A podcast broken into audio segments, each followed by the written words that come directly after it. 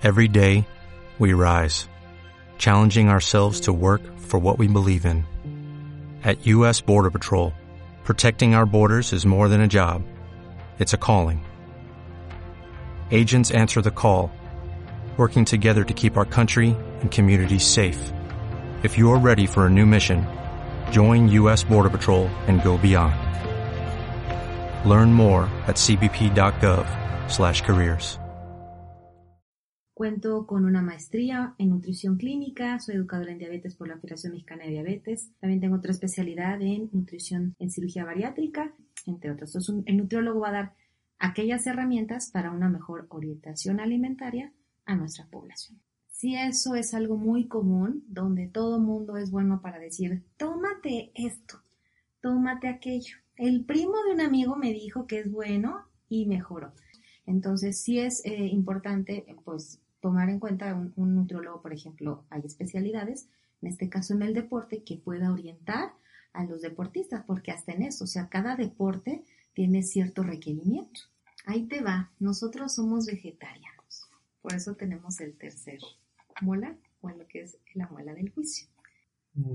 Entonces, antes de, cuando decimos, ay, estoy pobre, voy a poder comer nada más este, tortilla con frijoles, al contrario ese es un alimento en calidad súper fuerte y súper importante. ¿Cómo la conoces? ¿Como kinesiología? Nah. Quizás has escuchado como terapia física. Ah, tal vez, ya sé. Quizás como rehabilitación. Mm, esto es Hablemos de Fisioterapia. Hola, Hoy tenemos un nuevo episodio y va a ser genial, ya que hablaremos de la nutrición con relación a la fisioterapia. Y para eso agradezco que haya aceptado la entrevista a este podcast de Hablemos de Fisioterapia, la licenciada Juliet Puello Castro. Es una bendición y un placer poder platicar contigo y que nos saques, por favor, de tantas dudas que tenemos acerca de nuestra alimentación. ¿Cómo estás, Juliet? Muy bien, Aldo. Muchas gracias por la invitación y muy contenta en participar en este episodio, que es algo que realmente me apasiona mucho, que es la nutrición. Gracias a ti por estar aquí. Juliet, platícanos un poco de ti, por favor. Bueno, pues soy licenciada en nutrición y ciencias de los alimentos, egresada de la Universidad Iberoamericana. También soy nutrióloga certificada por el Colegio Mexicano de Nutriólogos Cuento con una maestría en nutrición clínica, soy educadora en diabetes por la Federación Mexicana de Diabetes. También tengo otra especialidad en nutrición en cirugía bariátrica. He sido docente en diferentes eh, instituciones, tanto a nivel licenciatura, doctorado y postdoctorado. También pertenezco y soy miembro del Consejo Directivo del Colegio Mexicano de Nutriólogos y del Comité de Investigación del Hospital General Centro Médico Nacional Arrase. Entonces, si te das cuenta, soy un poco clínica, soy un poco de leer un poquito, pero pues, y sobre todo de tener bases un poco más profundas que a veces tenemos dudas en, en ciertos puntos de la nutrición. Súper extenso y totalmente completo tu currículum. Envidia. De la buena. De la buena. Ah, bueno. Juliet, muchas personas y, y, hay mucha gente que dice que todos somos lo que comemos. Pero dinos, por favor, ¿por qué es tan importante ir con un nutriólogo? Bueno, un nutriólogo es un licenciado que estudió cinco años con base a parte de la fisiología, anatomía, un poco de bioquímica, servicios de alimentos, el cual va a dar un apoyo y una orientación a toda la población. En este caso va a depender mucho de la necesidad que se requiere. Entonces, si hablamos de esto, estamos hablando de que también la nutrición aplica en todas las etapas de nuestra vida, desde que nacemos hasta la parte geriátrica, hasta la mujer embarazada, incluyendo enfermedades. Un nutriólogo, y es importante ir al nutriólogo porque en todas nuestras etapas de la vida comemos, nos alimentamos y principalmente nos nutrimos. También el nutriólogo da todas aquellas herramientas en la cual la persona o el paciente tiene ciertas dudas. Justamente si nosotros vamos, por ejemplo, al supermercado o vamos a alguna tienda em, donde encontremos alimentos, hay mucha confusión porque entre más productos haya, pues que compro, qué es bueno para mí, entre otros. Entonces, el nutriólogo va a dar aquellas herramientas para una mejor orientación alimentaria a nuestra población. Y en este caso, si estamos tocando temas de actividad física, de deporte, pues con mayor razón necesitamos tener todas aquellas herramientas para ver si nuestros requerimientos son los necesarios, si es este, importante consumir algo, a lo mejor algún tipo de suplemento alimenticio, entre otros. Perfecto. O sea, sí es importante que todos vayamos al nutriólogo para ver cómo estamos y poder orientar una buena alimentación a nuestra calidad. Y principalmente para evitar enfermedades. Actualmente em, el nutriólogo lo están utilizando ya no tanto como de primer contacto, porque el primer contacto es el médico, sino como de segundo o tercer contacto. Cuando ya ven, por ejemplo, en los laboratorios que un parámetro bioquímico está alterado, ah, vaya con el nutriólogo cuando realmente nosotros tenemos que ir desde antes del médico. ¿Por qué? Porque todos los días nosotros comemos, desayunamos, eh, comemos y cenamos, ¿no? Entonces, sí es importante eh, tomar en consideración que el nutriólogo no es como un estatus eh, económico de que, ay, tengo el privilegio de ir con un nutriólogo, ¿no?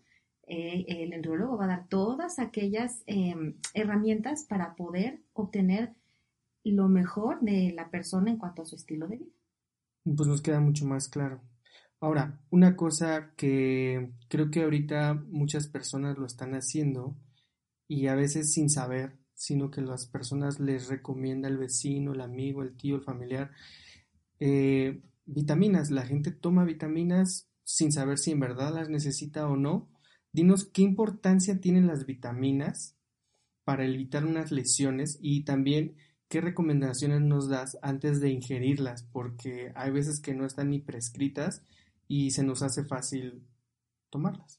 Bueno, si eso es algo muy común, donde todo mundo es bueno para decir, tómate esto, tómate aquello. El primo de un amigo me dijo que es bueno y mejoró. Cuando hablamos de una lesión, estamos tomando en cuenta que hubo una alteración, ya sea a nivel de ligamentos, articulaciones, entre otros.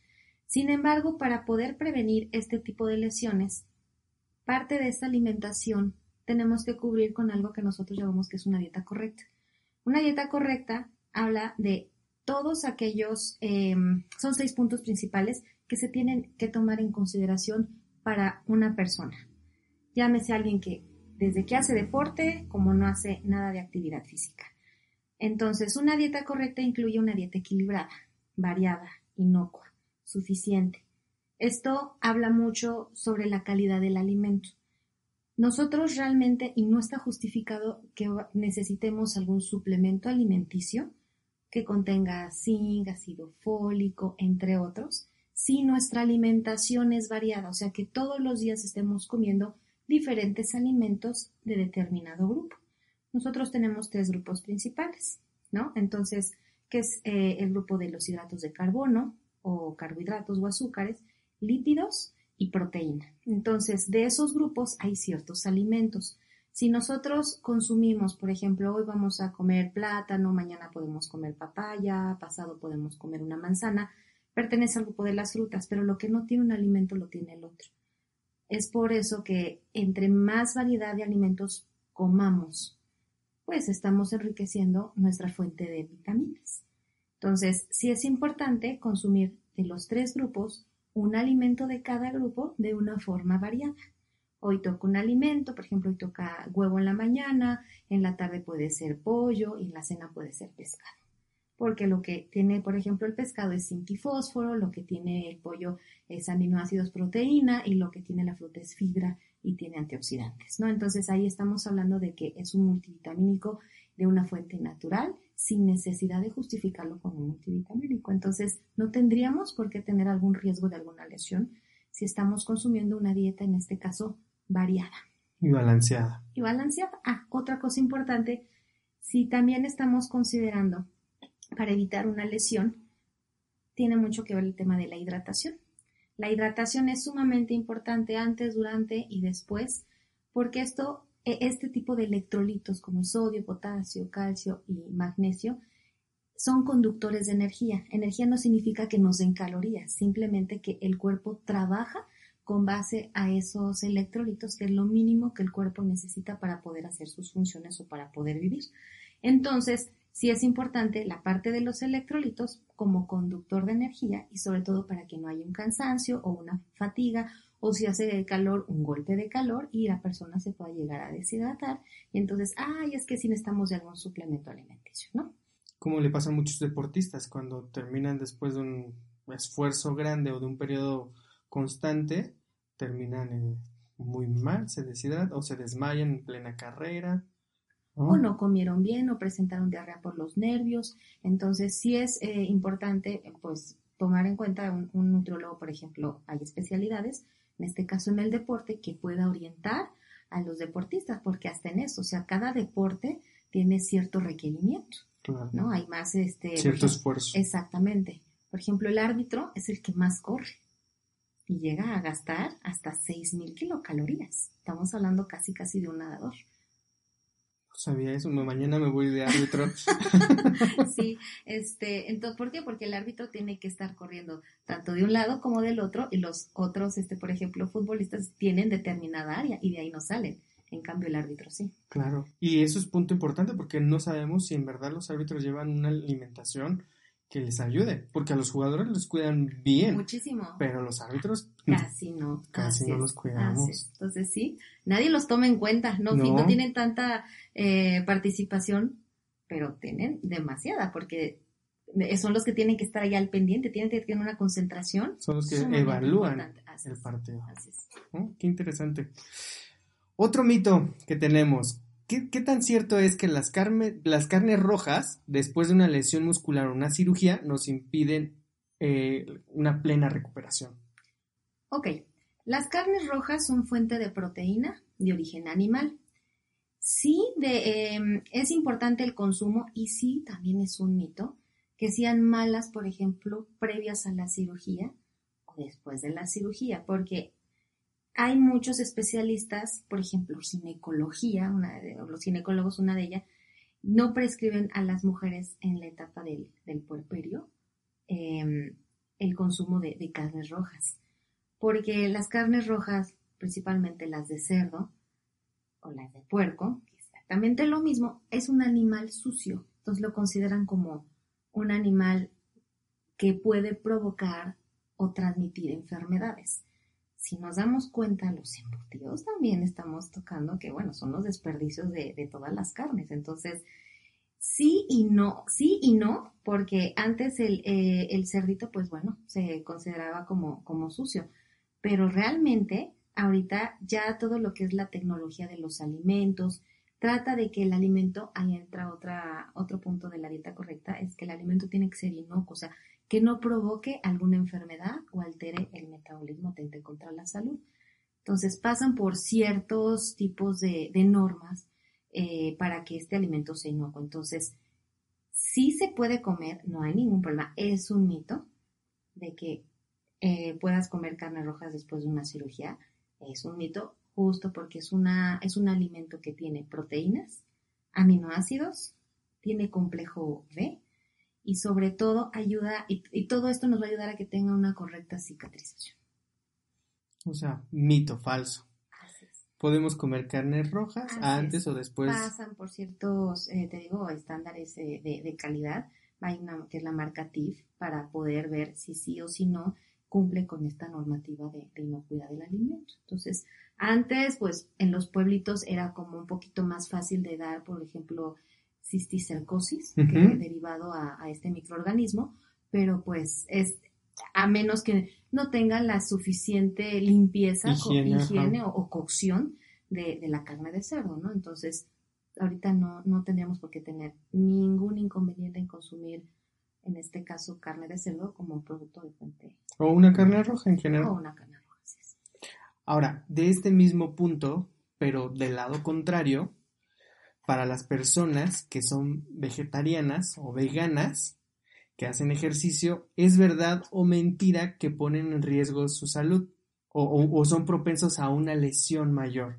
Ok, pues ahí te va. Nosotros somos vegetarianos, por eso tenemos el tercer mola, o lo que es la muela del juicio.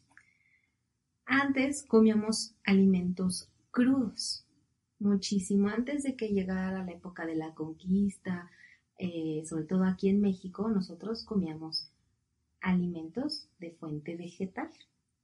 De hecho, a lo mejor voy a hablar un poquito de historia, pero es importante entender por qué ahorita hay ciertos, eh, ciertas alergias alimentarias e intolerancias que lamentablemente las vamos a ver con mayor frecuencia y en otras, ahora sí que en las generaciones que vienen, ¿no? Nuestro intestino tenía aproximadamente un tamaño de 15 metros. Se descubrió el fuego, por lo tanto, es las enzimas digestivas que nosotros teníamos empiezan a disminuir. Ahorita tenemos el tamaño de nuestro eh, intestino de aproximadamente entre 5 a 7 metros. La mitad o menos de la mitad. Exactamente. Entonces, Lamentablemente, cuando comemos algún alimento de origen animal, como puede ser la leche que tiene lactosa, si la dejamos de consumir en determinado tiempo, ya nos volvemos intolerante a la lactosa, así como puede ser otro tipo de alimentos. Entonces, desde muchos años y nuestro sistema digestivo está creado para comer vegetales. ¿Por qué? Porque estamos hablando de que genéticamente estamos ya condicionados a comer alimentos crudos. Pero se descubrió el fuego, viene la cocción, nos ayuda en algunas cosas como microorganismos, o sea, matar microorganismos y no tener como enfermedades eh, alimentarias o de transmisión este, por alimentos. Y entonces, ahorita estamos comiendo mucho lo que es la carne. El animal. Ajá. ¿Qué es lo que está pasando? Hemos visto que las personas se enferman cada vez más, tienen más gripa, el sistema inmunológico está debilitado porque ahora ya somos más carnívoros que herbívoros. Lo que son las, eh, las, las, hierbas, me refiero a la parte de herbívoros, a las verduras, son justamente los que tienen todos los micronutrimentos, o sea, las vitaminas. Entonces, si nosotros comemos mucha carne y dejamos las verduras a un lado, ¿qué va a pasar? Nos vamos a enfermar en todos los aspectos puede haber estreñimiento, entre otros. Entonces, las personas que tienen mayor alto rendimiento, casualmente son aquellas personas que son, por ejemplo, ovolacto-vegetarianas. Explícanos. Ok. Resumidamente, ¿qué es eso? Existe lo que es el vegano, que es, son las personas que son 100% vegetarianas, que no comen ningún alimento de origen animal. Ejemplo, no comen carne, pollo, pescado, huevo y todos los derivados del lácteo. Entonces, esos son los veganos, que solamente comen lo que es eh, puras verduras y frutas. Están los ovolacto-vegetarianos que comen huevo, que comen leche, más verduras y frutas. Existen los lacto-vegetarianos que solo comen leche y verduras, ovo-veganos, que son los que comen huevo y vegetales, y bueno, de ahí se deriva crudiveganos y bueno, estamos ah, hablando de otras tendencias. Pero lo más. sí, pero a lo, a, lo que quiero aterrizar es que eh, lo que son los ovolacto-vegetarianos, como están comiendo huevo, en cuanto a la calidad, el huevo es una excelente fuente de proteína. Y de ahí nos vamos eh, con, con, los lácteos. Más que lácteos, o sea, leche, estamos hablando de los productos lácteos, queso, yogurt, entre otros. Entonces, estos dos alimentos que son provenientes de origen animal más las verduras dan una muy buena combinación. Y hablando de verduras, también estamos incluyendo las semillas, así como las leguminosas. Leguminosas son frijoles, haba, lentejas, garbanzos. Entonces, todas estas combinaciones nos dan toda la suficiente información nutricional que nuestro cuerpo requiere, sin necesidad de comer carnes provenientes del, animal. Entonces, cuando las personas tienen alta, alto rendimiento, alta, alta competencia, y comen mucha verdura, justamente ahí es donde tenemos todas las vitaminas, los minerales, estamos bien hidratados, esa es otra parte, no tendríamos por qué tomar suplemento alimenticio, a menos que no estemos comiendo, por ejemplo, ni huevo, eh, eh, por ejemplo, eh, llegar a pescado o carne. La diferencia entre una y otra, o sea, las personas que son vegetarianas con las que no son vegetarianas, es que sí, las personas vegetarianas requieren de complejo, en este caso de vitamina B12. Suplementarse. exactamente, es la única vitamina, que es la vitamina B12, que no contiene o no está, o no está presente ni en las frutas, ni en las verduras, ni este, en muy poca cantidad en, en, las leguminosas como los frijoles y las habas y las lentejas, pero hay que suplementar porque participa, por ejemplo, en el metabolismo de los hidratos de carbono, o sea, nos da energía también. Perfecto. de ahí en fuera no tendríamos por qué estar tomando ningún tipo de multivitamina Entonces, una persona que es vegetariana o vegana tiene mucho más posibilidad de rendir mejor que una que consume constantemente y si llega a tener una lesión, la recuperación es mayor. Es mucho más rápido. y si llega a tener fatiga, es mucho mayor, claro, porque el cuerpo está agarrando de esos micronutrientes, o sea, el sodio, el calcio, el magnesio, el potasio, el zinc, entre otros micro, que el cuerpo enseguida los, los, utiliza como para, para poder eh, activarse y metabolizarse inmediatamente. Ok. Entonces un terapeuta godín como yo puede seguir comiendo tacos, tortas, todo eso y no, pasa nada. Eso no tenemos que hacer definitivamente. bueno, entonces dime ¿Qué alimentos nos pueden ayudar para recuperar más rápido el tejido blando? Como los tendones, los ligamentos, el músculo. exacto. Aquí no hay de otra más que consumo de aminoácidos y de proteína. Ya sea tanto de fuente animal o de fuente vegetal. Y casualmente, la carne, el pollo y el pescado no es el grupo de alimentos o el grupo de proteína que nosotros pensamos que es el que tiene más proteína, justamente. El alimento que tiene más proteína son los lácteos en primer lugar, que tienen 9 gramos de proteína por ración.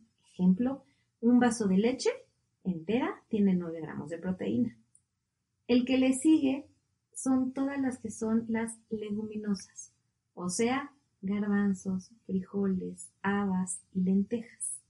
La ración en este caso es media taza, o sea, una taza de café que tiene una capacidad de 140 mililitros, la mitad tiene 8 gramos de proteína. Y después, en tercer lugar, el que le sigue ahora sí, carne, pollo, pescado, incluyendo el huevo. O sea, si tenemos una lesión, una cirugía, lo mejor es leche, leguminosas. Más que la leche, eh, el problema de, la leche en una lesión es que tiene mucha lactosa y la, y la lactosa es el azúcar de la leche. Mm. Nos iríamos principalmente a leguminosas. Correcto. Como es proteína de fuente vegetal, o sea, no proviene de los animales, la recuperación es más rápida porque tiene proteína y aminoácidos. O sea, justamente esta combinación. En la nutrición tenemos una combinación perfecta que viene desde nuestros antepasados, que es el mexicano de la prehistoria, que si tú consumes una tortilla con frijoles, equivale nutricionalmente a una proteína de origen animal, en este caso, por ejemplo, una pieza de pollo. Mm. Entonces, antes de, cuando decimos, ay, estoy pobre, voy a poder comer nada más este, tortilla con frijoles, al contrario, ese es un alimento en calidad súper fuerte y súper importante. Entonces, si me dices, Juliet, ¿qué me vas a dar en mi plan de alimentación? Taco de no te le ha sido un Pobre. un taco pobre. Un taco pobre, pero en cuanto a calidad nutricional, muy bueno. Muy bueno. Y si le ponemos un ácido cítrico como la salsa, con mayor razón, ahí hablamos de. ¿Por qué? Porque también los frijoles tienen fibra, tienen mucho hierro, etc. Muy bien. Perfecto. ¿Qué, hablando de eso, qué tanto nos benefician las frutas? ¿Es cierto que las frutas nos aportan proteínas? Bueno, ¿qué crees? Eso también es un mito. Todos los grupos de alimentos eh, tienen cierta información nutricional, pero el único alimento que no contiene proteínas justamente son las frutas. Los cereales como el pan, la tortilla, los frijoles, la carne, las verduras, ¿tienen proteína?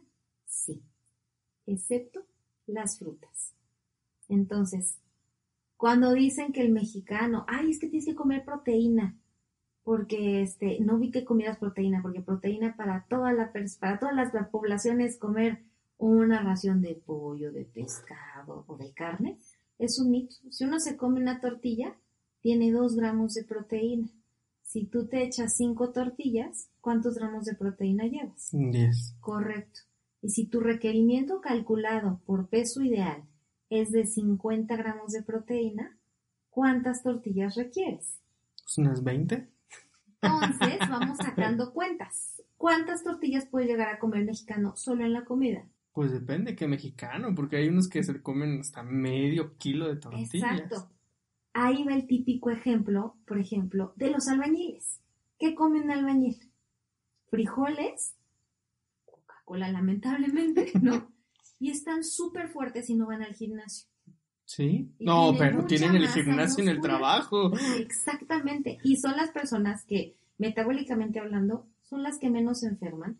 Son las que sí se nutren, excepto por la Coca-Cola que le dio en la torre a, la, su alimentación. Y las cervezas. Y bueno, ya es el fin de semana, ya los perdimos, ¿no? Exacto, el, el alcohol así fue, que se fue, o cerveza u otro tipo de culto, ¿no? Pero, exacto. Pero su rendimiento es fabuloso de ellos. ¿Por qué? Porque están comiendo aminoácidos proveniente o proteína proveniente de los frijoles, de la tortilla, comen mucho chile y el chile tiene que es la capsaicina. La capsaicina es una sustancia que le da, eh, que, es lo que lo, también este, lo que nos hace sudar. Ay, estoy comiendo chile y me hace sudar. Eso también quema calorías. Mm. Qué interesante. Sí, claro. Entonces. Como una faja. reductiva. una faja reductiva. Entonces, esa capsaicina también tiene muchos antioxidantes. Entonces, si, si nos damos cuenta, nosotros nos podemos matar en el ejercicio comiendo mucha cantidad de proteína. Y esa proteína, lamentablemente, como el pollo, tiene muchas hormonas también. Ahorita hemos visto un incremento de peso en toda la población.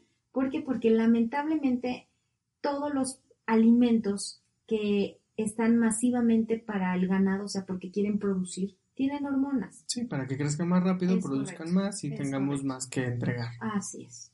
Y lamentablemente eso afecta a nuestros, bueno, a nuestro cuerpo, por supuesto. Ok, ahora pasando a otro tema. La glucosamina, el colágeno hidrolizado, el cartílago de tiburón. Todos creemos que cuando ya estamos grandes si me están escuchando los abuelitos, cuando nos empezamos a desgastar, creemos que si consumimos cartílago de tiburón, nuestro cartílago de la, de la rodilla va a regenerarse o va a crecer. Si tomamos glucosamina, dice que obviamente eso nos va a ayudar a que el cartílago regenere. Pero dinos, ¿es verdad que vamos a regenerar nuestras articulaciones consumiendo ese tipo de alimentos o suplementos? Mm, pues por ejemplo, el colágeno es una proteína que el mismo cuerpo hace, o sea, construye. No lo necesitamos de una forma externa. Sin embargo, sí es una buena fuente de proteína alterna, sobre todo para la, absorción. Por eso lo venden mucho. Hidrolizado es la mejor manera para que el cuerpo lo absorba. Ajá. igual que la proteína, el conjunto de aminoácidos nos da proteína, el conjunto de este eh, por ejemplo, de, todo lo que sea hidrolizado, nos da el aminoácido, después del aminoácido y la proteína. Entonces, es la mejor manera soluble para que el cuerpo absorba. Si a lo mejor tenemos alguna alteración ah, a nivel intestinal, ¿no? Que no, que, no se puede absorber porque, no sé, hubo recorte del intestino, etc. Sin embargo, sí es un mito que si nosotros comemos colágeno, que si nosotros eh, llegamos a comer eh, el cartílago de tiburón, el cartílago de tiburón justamente porque vamos a comer ese, ese alimento, esas cápsulas, ya sea o en forma de presentación en sobre o no, va a regenerar el cartílago. Eso es, eso es un mito. Claro que ayuda como fuente de proteína y aminoácidos a que se vaya o regenere, no más el cartílago, otro tipo eh, de tejidos en nuestro cuerpo, sí. y que veamos una, eh, una mejor evolución. También, ¿por qué? Porque la presentación es hidrolizada, o sea, es la presentación más absorbible. Sin embargo, no por el hecho de que lo estemos comiendo, justo va a regenerar el cartílago. O sea, como cartílago regenera cartílago. Es como decir, voy a comer este, una pera y voy a tener el cuerpo de pera. No.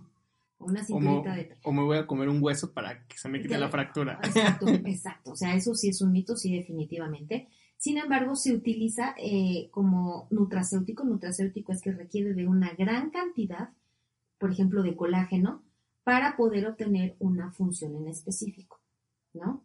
por eso lo venden en presentación eh, tomado, que es la, o en polvo. O en polvo, que es la parte más, en polvo es más absorbible todavía ah, que en cápsula, ¿no? Por eso viene su capita entérica, o sea, que pasa, y, pero se va perdiendo conforme avance todo el cuerpo. Ok. Fíjate que en México, mm, la mayoría de la población, pues como tú has de saber, pues padecemos de obesidad. Y Tú, conoces bien el tema de obesidad, eres especialista en eso. La mayoría que padecemos obesidad tenemos diabetes, artritis, osteoporosis, desgaste de articulaciones, hipertensión y bueno, en fin, muchas más. ¿Consideras que se puede deber a la mala alimentación o a la falta de ejercicio? Digo, porque hay muchas personas que no hacen ejercicio, pero se alimentan bien, y otras, pues viceversa, al revés, se alimentan mal y hacen mucho ejercicio. ¿Tú cuál crees que sea lo más recomendable en cuanto a ese tema? Bien, una pregunta en época de COVID, ¿no? Bastante importante porque hemos visto que sí, efectivamente, todo lo que son alteraciones metabólicas eh, no transmisibles, o sea, que nosotros mismos las podemos llegar a modificar tanto bien como para mal, como la obesidad, el consumo de alimento que nos puede llegar a, provocar la presión arterial alta, que es hipertensión, así como otro tipo de, eventos. Eh, sí es importante considerar ahí sí ir con un nutriólogo. Todo en esta vida es equilibrio, todo en esta vida tiene que llevar un balance. Sobrepeso y obesidad estamos hablando ya de una inflamación, o sea, algo no está normal y si no vamos del otro lado como una desnutrición también es un proceso inflamatorio. Entonces, cuando hay algún tipo de lesión es importante tener una buena y una correcta alimentación, por supuesto. ¿Por qué? Porque podemos prevenir. El exceso de peso en nuestro cuerpo, al fin de cuentas, nos afecta principalmente a las articulaciones. Y una de ellas, hablamos de las rodillas, que es el que tiene todo el soporte en nuestro cuerpo y cuando alguien quiere de la noche a la mañana, por ejemplo, bajar de peso, no tanto con dieta, pero sí metiéndolo al ejercicio, también es malo. ¿Por qué? Porque hay maneras de aumentar el, el acondicionamiento físico, eh, aumentar, por ejemplo, la respiración, porque también el, el, hacer el ejercicio de la noche a la mañana a una intensidad, por ejemplo, moderada, porque justamente vieron en, vieron en un video allí en YouTube o en Netflix. O en Netflix, o un reto de 21 días, porque ahorita están de moda. No es de que esté mal, pero si nunca han hecho ejercicio como tal y, de y, voy a pasar a hacer este ejercicio, pues puede haber un desgaste físico, emocional y sobre todo de, de dolor. Entonces, nada como ir con un especialista, un rehabilitador, o un médico en el deporte en dado caso, porque cuando ya hay más patologías como la diabetes e hipertensión, también modifican eh, la glucosa, por ejemplo, en la sangre. ¿Sale? Entonces, sí es importante buscar un equilibrio. Sí tengo que llevar una alimentación adecuada, pero no bajada de internet ni mucho menos de la revista de vanidades.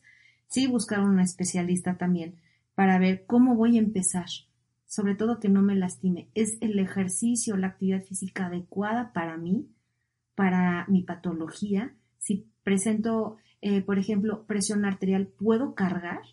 Por ejemplo, está contraindicado, porque un esfuerzo involucra la presión. Entonces, puede haber dolor de cabeza, puede haber inclusive un, un desgarre muscular, precisamente porque la presión está muy alta en nuestro cuerpo y puede provocar eh, eh, que, la persona tenga una, lesión más allá, ¿no? Entonces, sí, em, el hecho de, llevar una alimentación, siempre y cuando sea supervisado, insisto, el nutriólogo también no nos dedicamos a bajar de peso, sino a mejorar y conocer a nuestro paciente para ver el tipo, gusto de alimentación, no nada más hacer ejercicio por hacer ejercicio, hay que buscar un ejercicio que nos guste, que nos llame la atención, que lo podamos llevar a cabo y no necesariamente con un instructor eh, de, tutoriales por internet que llegaron a subir. Sí son buenos, al contrario, eh, tras esta pandemia muchas personas se metieron mucho a la, actividad física.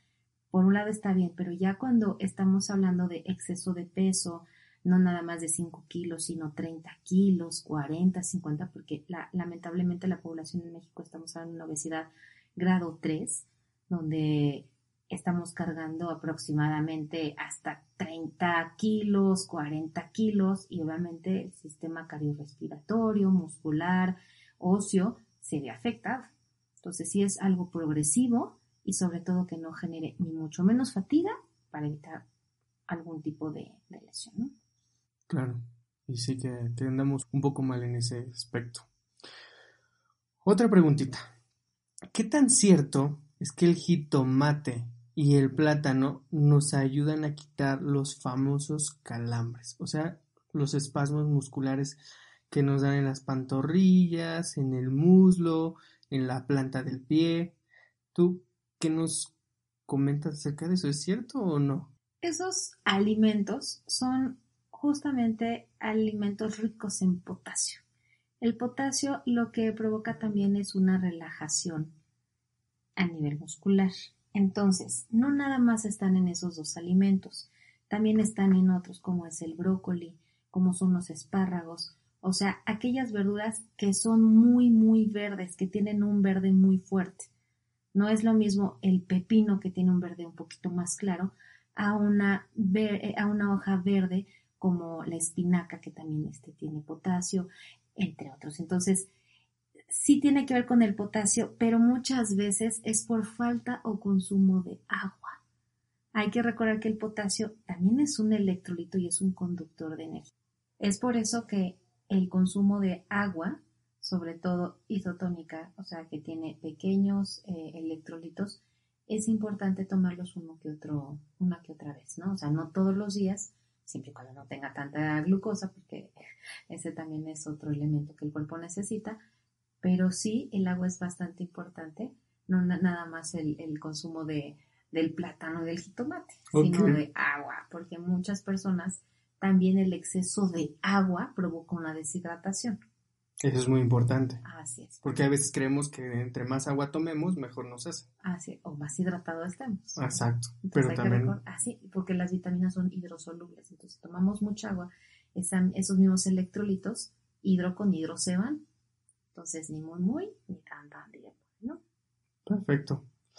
Y ya por último, ¿qué consejos nos das a todos para apegarnos más a la nutrición y poder llevar una vida saludable, equilibrada, para poder hacer nuestras actividades. ¿Qué recomendaciones tú nos das? Bueno, la principal recomendación es acercarse a algún especialista.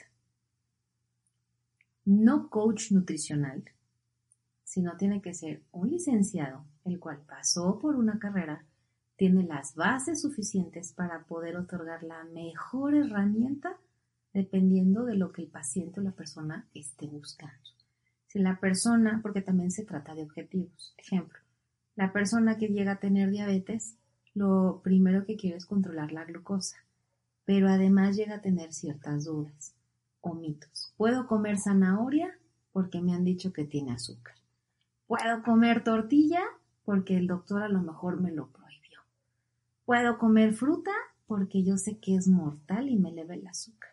Entonces, sí hay muchos mitos dependiendo del tipo, por ejemplo, o de enfermedad o de objetivos que podamos lograr. Muchas personas también piensan que el hecho a lo mejor de bajar de peso es dejar de comer. Eso es un grave error. O sea, el activar el metabolismo es comiendo determinada cantidad de calorías en determinado momento, porque hay que también tomar en cuenta que hay, por ejemplo, personas que trabajan en la noche y duermen en la mañana. Ejemplo, las enfermeras. Entonces, sí tiene uno que ir con un especialista y no nada más, por ejemplo, de la nutrición, Si hablamos de que alguien quiere introducir en su vida tanto ejercicio o hasta un deporte, tiene que ir con un nutriólogo en el deporte. Para eso hay especialidades también. Al igual que si quiere incorporar algún tipo eh, de especialista como médico en el deporte, rehabilitación, también tiene que ir con alguien que sí sepa, que tenga las bases fisiológicas y que pueda apoyar a la persona, sobre todo no nada más para guiarlo, sino si llega a haber algún tipo de complicación como una lesión, una fractura, tener ese soporte de, de conocimiento que la persona que lo está coachando, lo está apoyando, pues sepa de qué se trata. ¿no? Muy bien. Pues Juliet, muchas gracias. Sé que fue un poco complicado podernos reunir y poder hacer el podcast, pero en verdad te agradezco mucho tu paciencia y tu tiempo. Un placer, Aldo, de verdad. Em, mm, ha sido una eh, entrevista bastante dinámica. Em, sin embargo, la disfruté muchísimo. Te agradezco mucho por que me hayas invitado y, sobre todo aclarar dudas que llegan a surgir con respecto a la controversia de, la nutrición y sus alrededores. Sus mitos, sí. Muchas gracias. Esto fue todo. Excelente día para todos. Gracias. ¿Cómo la conoces? ¿Como kinesiología? Nah. Quizás has escuchado como terapia física. Ah, tal vez, ya sé, quizás como rehabilitación. Mm, esto es Hablemos de Fisioterapia. ¿No te encantaría tener 100 dólares extra en tu bolsillo? Haz que un experto bilingüe de TurboTax declare tus impuestos para el 31 de marzo y obtén 100 dólares de vuelta al instante. Porque no importa cuáles hayan sido tus logros del año pasado, TurboTax hace que cuenten. Obtén 100 dólares de vuelta y tus impuestos con 100% de precisión. Solo con Intuit TurboTax. Debes declarar para el 31 de marzo. Crédito solo aplicable al costo de la presentación federal con TurboTax Full Service. Oferta sujeta a cambios o cancelación en cualquier momento.